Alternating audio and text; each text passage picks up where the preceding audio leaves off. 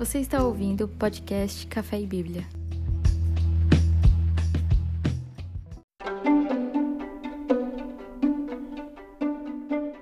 Fala pessoal, bom dia para vocês. Uma live rapidinha aqui para a gente falar um pouquinho sobre o livro de Jó. Nós terminamos a nossa leitura do livro de Jó já faz uns dias aqui no Clube da Bíblia. Nós já estamos, inclusive, em Provérbios, já passamos aí todo o livro de Salmos, todos os 150 capítulos. E eu queria falar rapidinho aqui sobre é, o livro de Jó, um breve resumo sobre o autor, o período histórico e é, o que a gente pode aprender com a vida de Jó, né? Uma vida de bastante é, sofrimento, muita coisa acontece na vida de Jó e eu tenho certeza que a gente vai se identificar com alguns dos aspectos ali da, da vida de Jó, de algumas coisas que ele passou, que ele sofreu.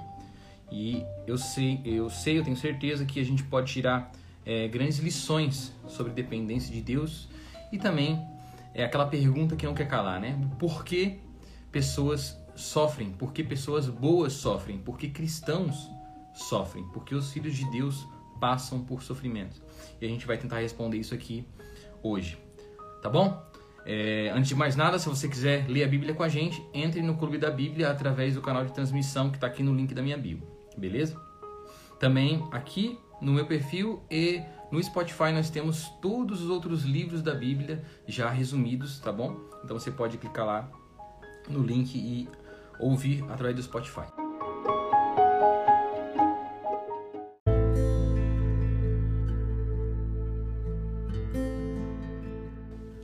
Galera, então o livro de Jó é sobre o autor, né?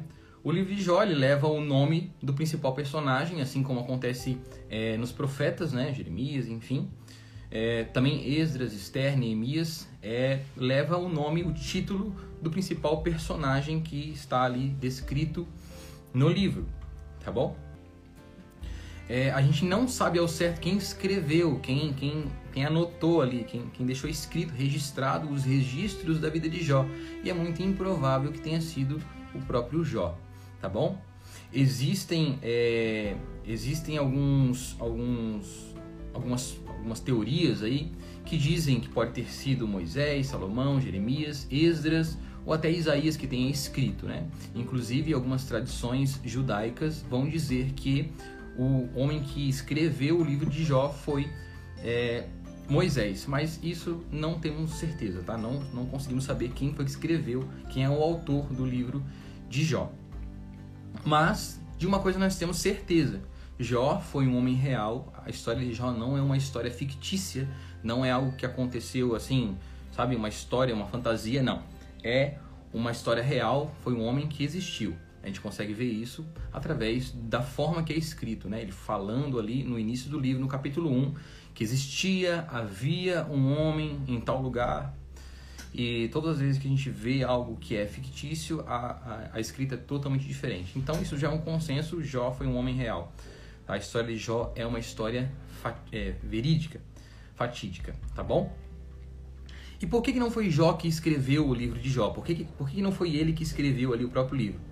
Uma das coisas que a gente pode pensar em relação a isso é porque em momento nenhum a, o livro inteiro de Jó ali a gente encontra é, evidências de que Jó sabia o que estava acontecendo no céu. Né? A gente sabe que o motivo do sofrimento de Jó veio lá de diante de Deus, veio lá de cima. Satanás em diálogo com Deus e ali parte então começa o drama da vida de Jó. E Jó em nenhum momento demonstra que, que tem a consciência do, que está acontecendo lá em cima. Então isso mostra que talvez, muito provavelmente, não era ele que, tava, que escreveu o livro de Jó, uh, que registrou a própria história. Beleza? Vamos continuar. É... Então, um pouquinho do período ali, né? Do período histórico. É, Jó viveu. É... O período em que Jó viveu, na verdade, ele não é claro também, não, não é descrito de forma clara, a gente não tem ali a data ou alguma coisa muito específica que demonstre pra gente é, claramente o período da vida dele. A gente sabe que foi um período muito para trás, ali é muito antigo, tá bom? Provavelmente os escritos de Jó são os primeiros escritos que a gente tem, são escritas bem antigas.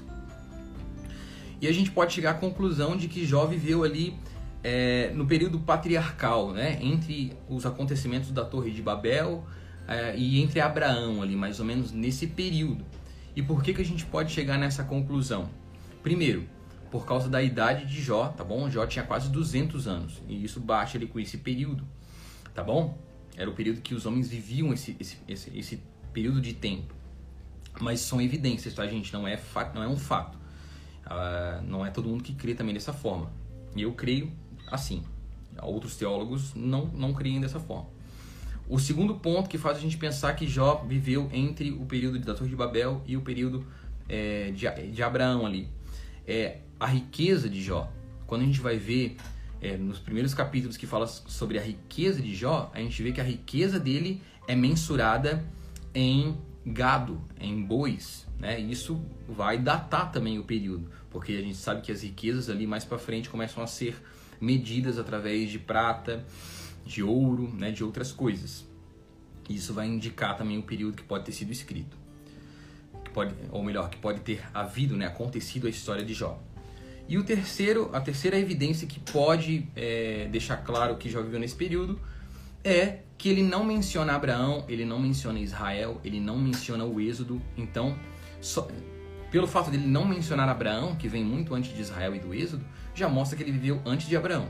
Né? Ele não menciona em nenhum aspecto Abraão, promessa abraâmica, Êxodo, Israel, Jacó, nada. Então a gente vê que realmente é algo bem, é, bem é, arcaico, né? bem para trás ali. Beleza? Propósito, gente. Qual o propósito que a gente pode, é, que a gente encontra no livro de Jó? Primeiro, demonstrar a soberania e a sabedoria de Deus é, sobre as situações. Né? A gente aprende que as coisas não fogem do controle de Deus. Segunda coisa, a gente aprende é, um, um, dos propósitos que a gente encontra no livro de Jó também é que um cristão ele pode sofrer sem motivos, ou melhor, ele pode sofrer por vários motivos, mas podemos chegar à conclusão de que a gente não vai saber muitas vezes qual é o motivo do sofrimento. Por exemplo, um homem, né, um cristão, a gente pode sofrer, pode passar por períodos muito difíceis por causa de um castigo de Deus, por causa de pecados que nós cometemos, ou simplesmente para fortalecimento, para que Deus demonstre uma porção maior da sua graça.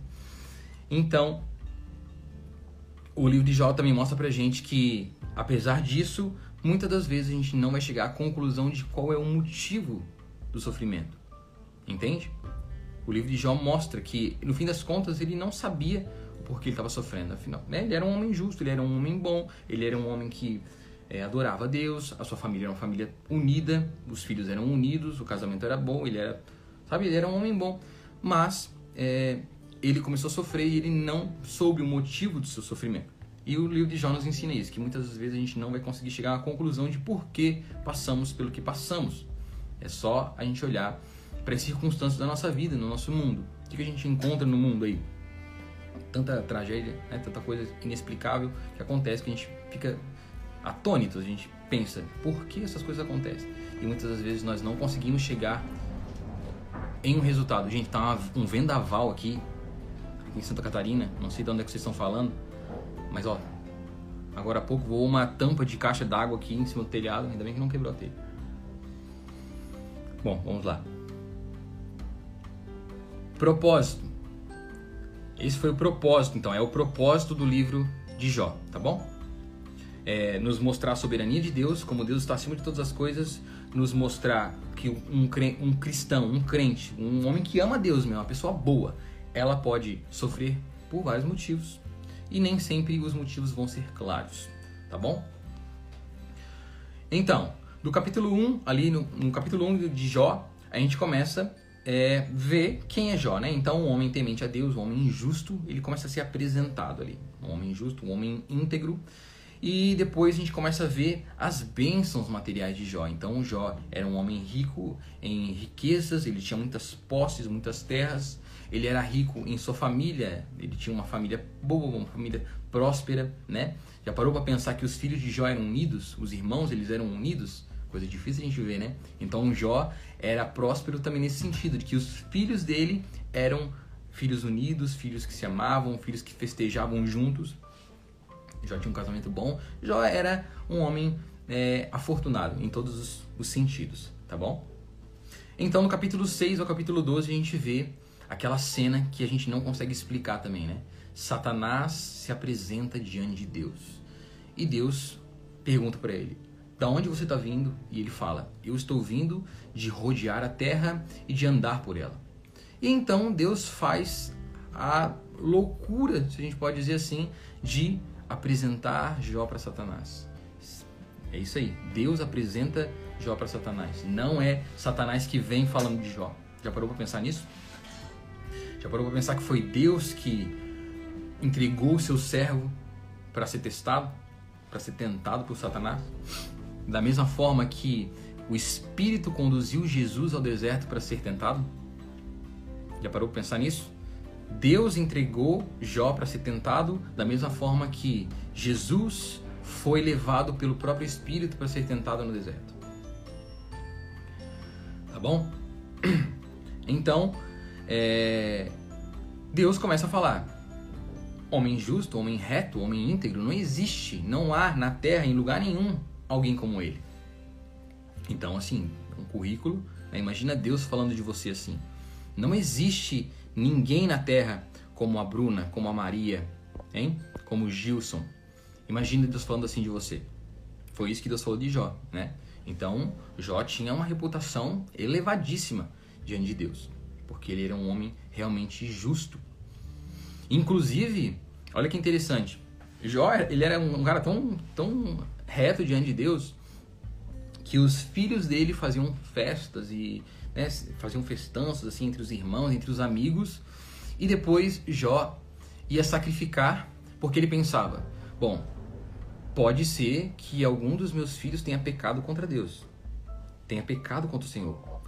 E ele vai lá e oferece sacrifícios em prol dos filhos. Então, olha, olha o nível de preocupação, de zelo, né, pela santidade de Deus. Então, o Jó era um homem justo.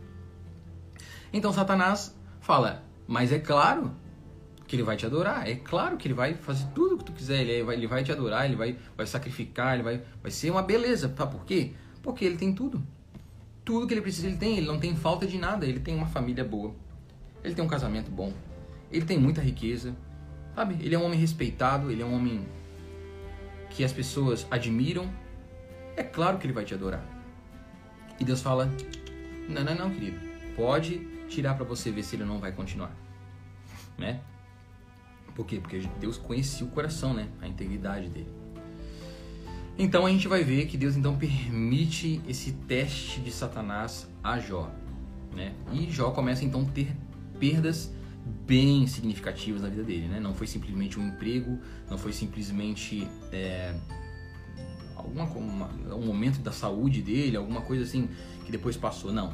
Jó teve muitas perdas. Jó perdeu tudo, na verdade. Perdeu tudo. Ele perdeu os bens materiais, a riqueza, a reputação, ele perdeu os filhos, ele perdeu o casamento dele. Ele parou, ele terminou, ele foi parar numa poça no chão, se coçando com um caco de telha porque ele estava cheio de feridas pelo corpo. Ele ficou leproso. Então, olha como esse homem foi assim no fundo do poço, né? No fundo do poço. A gente passa por momentos de dificuldade, mas assim, nem um pouco perto do que Jó passou. Então Jó começa a enfrentar sofrimento emocional, sofrimento físico. Pensa assim numa pessoa que foi ao fundo do poço. E ele começa a buscar respostas agora de Deus, né? Deus, por quê? Poxa, eu sou um homem reto, eu sou um homem íntegro, por que eu tô passando por isso? Sabe? E muitas das vezes a gente faz a mesma coisa, né? A gente serve a Deus, a gente luta contra o pecado, contra as nossas vontades, a gente luta contra o nosso will, a gente luta contra a nossa carne, a gente esmurra a nossa carne, como Paulo diz, né? Ele esmurra a carne para que a carne não vença o espírito dele. Mas é, a gente ainda questiona Deus. Por que Deus? Por que eu estou sofrendo? Por, que esse, esse, essa, essa angústia está me afligindo? E ele começa a enfrentar então é, desafios emocionais, desafios na sua saúde, em todos os sentidos, né? Imagina como esse homem ficou abatido, gente. Será que a gente consegue imaginar como ele ficou abatido? Porque vai dizer que É, Jó estava no seu dia a dia, de repente chegou um servo trazendo a notícia de que todos os o, o, gado, todos os bens, o recurso que ele tinha, toda a riqueza dele, né? Lembra que eu falei que a riqueza é mensurada em bois? Ele vai falar, ó, atacaram as terras, mataram todos os teus animais, você tá sem nada. Quando esse servo estava terminando de falar, ele estava terminando de falar, não, aconteceu depois. Ele estava terminando de falar, chegou outro servo com a notícia de que os filhos tinham morrido. Imagina isso. De que um, né, um dos filhos tinha morrido. Depois, quando esse servo estava terminando de falar, chegou outro servo com a notícia de que os outros filhos tinham morrido. Então imagina a paulada que esse homem levou, gente. Você consegue imaginar isso? Consegue imaginar o nível, o nível de, de, de, de impacto que ele teve na, na, na questão emocional dele? Foi muito grande, né? E ele começa a buscar por respostas, respostas. E de repente, ali nos capítulos 11 ao 13, vão aparecer os benditos amigos de Jó. Ele faz, Bildade e Zofar, eles aparecem e é, é, é, legal porque eles, eles chegam para visitar Jó, para ir ver o amigo que estava angustiado, o que tinha acontecido com aquele amigo, e eles ficam sete dias do lado de Jó, sofrendo com Jó em silêncio, sem falar nada. Aí depois, depois desses sete dias, eles começam a tentar trazer uma explicação para o que Jó estava passando, para o que Jó estava sofrendo. Eles começam a tentar explicar, Jó, você está passando por isso aí, ó. A gente, a gente sacou, a gente entendeu porque você está passando por isso tudo aí. Porque você ficou rico, a gente entendeu, você ficou rico porque você roubou os pobres. Agora Deus está te cobrando, ó. Você, você ficou rico porque você extorquiu é, as viúvas. Ah, tá vendo só? Agora você está sofrendo. Eles começaram a buscar uma explicação para o sofrimento de Jó. E Jó começa a se defender. Como assim, gente? Como assim? Isso aqui não é fruto do meu pecado. Eu não tenho explicação, mas não é fruto do meu pecado. Ele começa a, a defender a própria inocência dele, tá bom? Aí a gente tem esse diálogo do capítulo 11 até o capítulo 31, uma grande parte ali do livro de Jó. A gente tem esse diálogo entre os, entre os amigos, entre Jó se defendendo, os amigos batendo nele e ele se defendendo. Até que chega um homem que fala que era um homem, que é, que é um dos homens, é, os amigos mais novos que ele tinha, um homem bem novo, chamado Eliú. E esse amigo de Jó, ele começa a falar sobre Deus. Ele vem e começa a falar sobre a justiça de Deus, sobre a sabedoria de Deus. E ele começa a falar, falar, falar sobre quem Deus é, revelando ali o coração de Deus e a sabedoria do Altíssimo, do Eterno, de Deus. E ele faz isso até o capítulo 37. Então, no capítulo 38 a gente começa a ver, a gente começa a ler Deus agora respondendo Jó. Deus falando com Jó, Deus trazendo agora as respostas para as perguntas que Jó tinha feito. Imagina, Jó passou por tudo aquilo ali que ele passou em silêncio. Deus não falou nada. Nada. Então, quando a gente passar por dificuldades e Deus não fala nada, a gente não pode achar que Deus não está ali, sabe? Que Deus abandonou a gente. Não. Deus ficou em silêncio até o momento oportuno. Então, quando os ouvidos de Jó estavam abertos, agora ele, ele, ele tirou o foco das coisas dele, do sofrimento dele né? O amigo Eliu veio, falou de Deus, ele abriu os olhos e falou: Uau, é verdade, é verdade, existe um Deus ainda. E agora, quando ele abriu os ouvidos, então, Deus começou a falar com ele. E Deus começa a revelar a grandeza de quem ele é. Para trazer esse contraste entre o que o Jó, a vida de Jó, o que Jó está sentindo, sabe? Como é pequeno tudo que Jó está passando diante de quem Deus é. E ele começa a fazer isso. E ele vai falar para Jó: Jó, Senta agora aí que eu vou te fazer umas perguntas e ver se você consegue me responder. Onde é que você estava, Jó, quando eu coloquei a lua no céu? Onde é que você estava quando eu coloquei a, o, o, sol, sabe? Quando eu coloquei todos os astros nos seus lugares para governar o cosmos? Onde é que você estava quando eu coloquei cada molécula dentro de cada célula do teu corpo? Onde é que você estava, Jó, quando eu contei as gotas de água do oceano? E ele começa a perguntar para Jó: Não, Jó, me responda agora, já que você é tão grande assim, já que é tão importante a sua vida, me fale, onde é que você estava quando eu fiz isso? Né? E no final das contas, Jó reconhece. Jó tira os olhos do seu sofrimento, ele tira os olhos daquilo que ele está vivendo, ele tira os olhos de si mesmo e começa a olhar para Deus. E começa a ver como Deus está sobre todas as situações, por mais que nós não consigamos entendê-las. Então, no final das contas, Jó, ele faz o que ele deveria ter feito no começo. Não ficar questionando por que ele está sofrendo, mas se humilhando debaixo da poderosa mão de Deus, entendendo que a esperança e a expectativa dele não pode estar nessas coisas. Né? Enquanto a nossa, a nossa expectativa, a nossa esperança está nas coisas que nós podemos ver, nas nossa, na nossa família, em um casamento de sucesso, em filhos é, de sucesso, com carreiras maravilhosas, sabe? Enquanto a nossa segurança estiver nessas coisas, a nossa segurança só vai até aonde a nossa morte começar. Porque quando a gente morrer, cadê a nossa esperança? Quando esse tempo acabar, cadê a nossa, a nossa fé? Cadê a nossa rocha? A nossa casa não está firmada né, na rocha, está firmada nessas coisas. E quando o vento soprar, essas coisas vão ruir. Então, Jó entende isso, ele põe os olhos dele em Deus e então ele se arrepende do seu sofrimento. E ele fala: Nossa, eu fazia tantas coisas para o Senhor, sabe? Eu era realmente um homem justo. Deus falou que ele era um homem justo. Não é ele falando que ele é um homem justo. Deus, Deus deu testemunho da vida de Jó falando que ele era um homem justo. Cara, isso aqui é impressionante. Como que Deus dá testemunho diante de Satanás, diante dos anjos, diante de toda a criação, de que um homem é justo. E no fim das contas, esse homem vai dizer que conhecia a Deus de ouvir falar, mas agora os olhos dele, dele veem a Deus. Por, sabe por quê? Porque que mesmo Jó sendo justo, ele conhecia Deus de ouvir falar. Ele passou por um processo que levou ele a conhecer mais a Deus, porque Deus é inesgotável. Deus é um oceano. Quando nós cantamos de que o amor de Deus é um oceano, de que ele é grande, de que ele é alto, gente, não é poesia. Tá ligado? Não é tipo uma coisa. A gente tá cantando, a gente, a gente não tá entendendo o que a gente tá falando. De fato, Deus é um oceano inesgotável. Nós vamos passar a eternidade inteira para conhecer Deus e nunca chegaremos ao pleno conhecimento de quem Ele é, porque Ele é um oceano. E é por isso que Jó, sendo um homem justo, um homem temente, um homem que não tinha ninguém na terra como ele, ele ainda conheceu mais a Deus depois do processo da vida dele. E a gente é a mesma coisa. Os processos da nossa, da nossa vida nos levam a conhecer mais a Deus. Quando nós colocamos os nossos olhos em Deus, obviamente. Tá bom? E no final da vida de Jó, então, ele se arrepende, ele reconhece a Deus, ele, ele entende de que nu ele saiu do ventre da mãe dele, nu ele voltaria. Deus deu, Deus tomou. Então ele se humilha diante de Deus. E Deus, no fim das contas, restaura a vida de Jó. Ele restaura a saúde, ele restaura a família, ele restaura a prosperidade de Jó. Aqui a gente tem aquela, aquele drama, né? Eu não sei.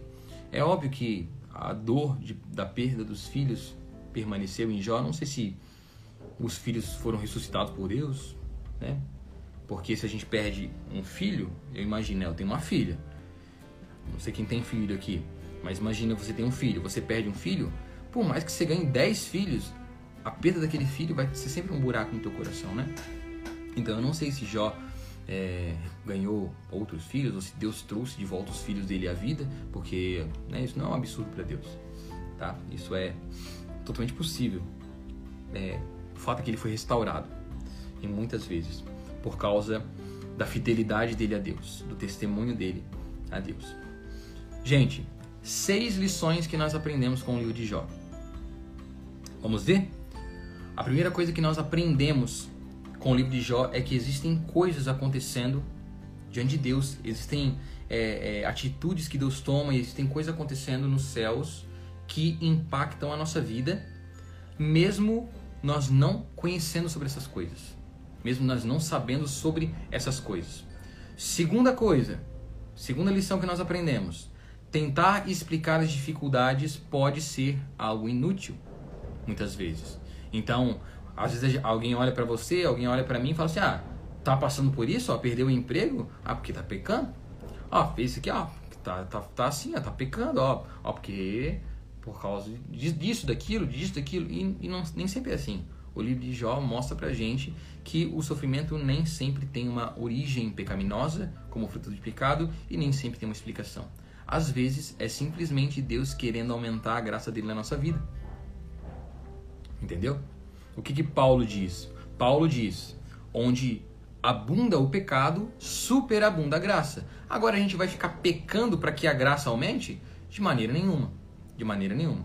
Mas, de fato, que a graça de Deus ela é revelada e quando Deus quer aumentar a nossa consciência da graça dele e da bondade dele e da fortalecimento, aumentar nossa fé, nós podemos sim passar por momentos de dificuldade, tá bom? Porque a dificuldade aperfeiçoa. O que, que a palavra diz? Que o poder de Deus ele é aperfeiçoado aonde? Na nossa força, quando nós estamos fortes. O poder de Deus é aperfeiçoado na nossa força, quando a gente se sente muito é, com muita força, com muito vigor. Não, o poder de Deus ele é aperfeiçoado nos momentos em que nós estamos fracos, porque quando nós estamos fracos, que o poder de Deus ele, ele, ele, ele repousa sobre nós e nos dá vigor. É nesses momentos que nós colocamos os nossos olhos em Deus e falamos: somos dependentes de Ti. Eu sou dependente de Ti.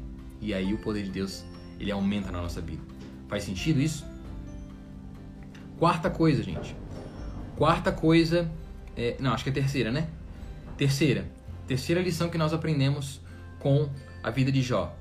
Pessoas boas sofrem, cristãos sofrem, tá bom? Os discípulos de Jesus sofreram. Gente, Paulo morreu na cadeia, um foi decapitado, entendeu? Estevão foi apedrejado e a gente e a gente aqui quase morrendo porque, sabe?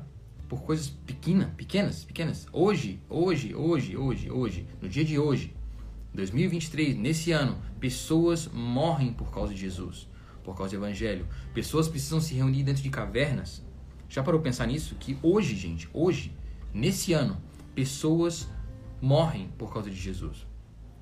Entende? E assim, pessoas boas sofrem, cristãos sofrem. E a gente não pode medir a espiritualidade de alguém com base nas circunstâncias. Já viu aquela, aquela, aquele, aquele crente, aquela pessoa que chega e fala assim: não, fulano de tal lá, ó, hum, perdeu o emprego, ó, tá pecando, certeza que tá pecando. Ó, aquilo lá, ó, tá acontecendo isso aqui com a vida dele, ah, ah, porque certo, então tá em pecado. Ó, tá fazendo isso, tá fazendo aquilo. E não, gente. A vida de Jó mostra pra gente que nem sempre é fruto de pecado. Jó era um homem justo, era um homem reto. Ele não tinha nada de torto na vida dele. Ele criou bem os filhos, ele, ele cuidava da, da mulher dele, da esposa dele. Ele era um homem que sabia administrar os bens, era um homem que era amável pelas outras pessoas, era um homem reto, íntegro. E mesmo assim ele sofreu muito ao ponto de perder tudo. Ao ponto de perder tudo. Perder riqueza, perder toda a reputação, perder a esposa, perder os filhos, terminar com os amigos tratando ele mal. As únicas pessoas que ficaram do lado dele. Nem a esposa ficou do lado dele. Agora te imagina. E ele era um homem reto, ele era um homem justo. Não foi porque ele pecou que ele sofreu dessa forma. Entendeu? Então nós não devemos olhar para alguém e julgar a espiritualidade da pessoa porque a gente olha para a circunstância dela e a circunstância dela nos remete, tipo assim, ah, a pessoa está pecando, sabe? Não, não devemos fazer isso. Isso não é o correto. Ok? Quarta lição que nós aprendemos com a vida de Jó é que mesmo quando Deus parece distante, nós precisamos perseverar e confiar no consolo que Ele cuidará de nós. Né? Então, colocar de fato essa expectativa, essa fé em Deus. No momento em que Jó ouviu Eliu falando das grandezas de Deus, os amigos começaram a falar: Jó, você está sofrendo porque está pecando, você está sofrendo porque você ficou rico, porque é, é, você está sofrendo porque você ficou rico às custas dos pobres, você extorquiu os pobres. Eles estão lá nessa, nessa, nessa briga, Eliu chega e fala das grandezas de Deus. Jó então tira os olhos da circunstância, começa a olhar para Deus e então Deus é, começa a confortar ele, começa a mostrar para ele que de fato a esperança dele não estava nas coisas que ele tinha, mas sim na vida com Deus. Tá bom? Quinta lição que nós aprendemos com o livro de Jó. Em meio a sofrimento, a gente se aproxima de Deus e encontra consolo. Nós vamos encontrar consolo muitas vezes em momentos da nossa vida somente em Deus, gente. Somente em Deus, mesmo que nós não tenhamos explicação para o nosso sofrimento. Sexta e última lição que nós aprendemos com o livro de Jó é que o sofrimento é temporário. O sofrimento do justo, o sofrimento dos santos, daqueles que foram lavados pelo sangue de Jesus, é temporário. E quando eu digo que é temporário, não significa que você vai colher não significa que você vai colher ainda na sua vida, aqui na terra, é, é, o fruto né, do teu sofrimento e ter uma vida boa. Nem sempre. Muitas das vezes você vai passar, nós vamos passar por dificuldades extremas a nossa vida inteira e a colheita vai ser na vida eterna, né? Porque o que vale mais? 80 anos de prazer e felicidade e alegria nessa vida, mas assim, 80 anos bem vividos, né? Do que uma eternidade inteira, de eternidade a eternidade, de eternidade a eternidade, perpetuamente, para sempre, de prazer e alegria diante de Deus. O que vale mais? mais? Então, é um fato, é uma realidade. O sofrimento do justo tem data de validade. Por mais que Jó passasse o resto da vida sem, é, sem ter alegria novamente, sem ser restituído, ele ainda, o sofrimento dele ainda seria temporário, porque um dia iria findar. Iria findar. Então, o sofrimento do justo, do santo, é temporário. Salmos vai dizer, eu não lembro se é o 133, vai dizer o seguinte: que na presença de Deus, presta atenção nisso aqui, na presença de Deus há plena alegria. Há uma, plen, uma plenitude de alegria, na sua destra, delícias perpetuamente. Gente, ah, quando a gente começa a ler essas coisas com a perspectiva de que isso é real, sabe? Isso é real, isso é real, gente. Isso é real. Há alegria perpétua diante de Deus. A gente começa a entender de que o sofrimento aqui, meus amigos, não vale muita coisa. E o sofrimento do justo sempre é para seu aperfeiçoamento. Sempre é. Sempre é. Tá bom? Beleza, galera? Esse foi um pouquinho do livro de Jó. Esse foi o resuminho do livro de Jó. Nós estamos atualmente lendo Provérbios no Clube da Bíblia. Beleza? Passamos por todo o livro de Salmos. Estamos agora em Provérbios. É, provavelmente na semana que vem, talvez na outra, a gente vai ter outra live falando sobre o livro de Salmos e assim a gente faz ao final de cada livro que nós terminamos de ler, tá bom? Jó, a, a semana que vem a gente vai ter o de, o de Salmos e terminando de Provérbios, o de Provérbios, depois Eclesiastes e assim por diante. E os que ficaram para trás, né, Esdras, Neemias, é, Crônicas, Reis, até Gênesis, estão todos já disponíveis aqui no canal, ou você pode ouvir também no Spotify em áudio bonitinho, lindinho, editadinho para vocês lá. Beleza? Se você quer ler a Bíblia com a gente, todos os dias a gente manda a porção bem certinha ali dos capítulos que você precisa ler lá no Clube da Bíblia. Você pode entrar lá e ler com a gente. Beleza? Deus abençoe vocês. Obrigado a todos vocês que ficaram aqui comigo me ouvindo nessa manhã de quinta-feira, tá bom? Obrigado, Cris, Cida, a Bruna, o Henrique, a Aline, e que eu espero que essa palavra aqui, eu espero que um pouquinho é, do que eu falei sobre Jó possa é, ficar no teu coração, que você possa meditar um pouquinho nisso. E agora que o sofrimento da sua vida, que a dificuldade da sua, da sua vida possa ter outro sentido, sabe? Possa tomar uma forma e um sentido agora e você consiga ver de fato o poder de Deus aperfeiçoando você nesses momentos de fraqueza. Tá bom? Deus abençoe e até a próxima.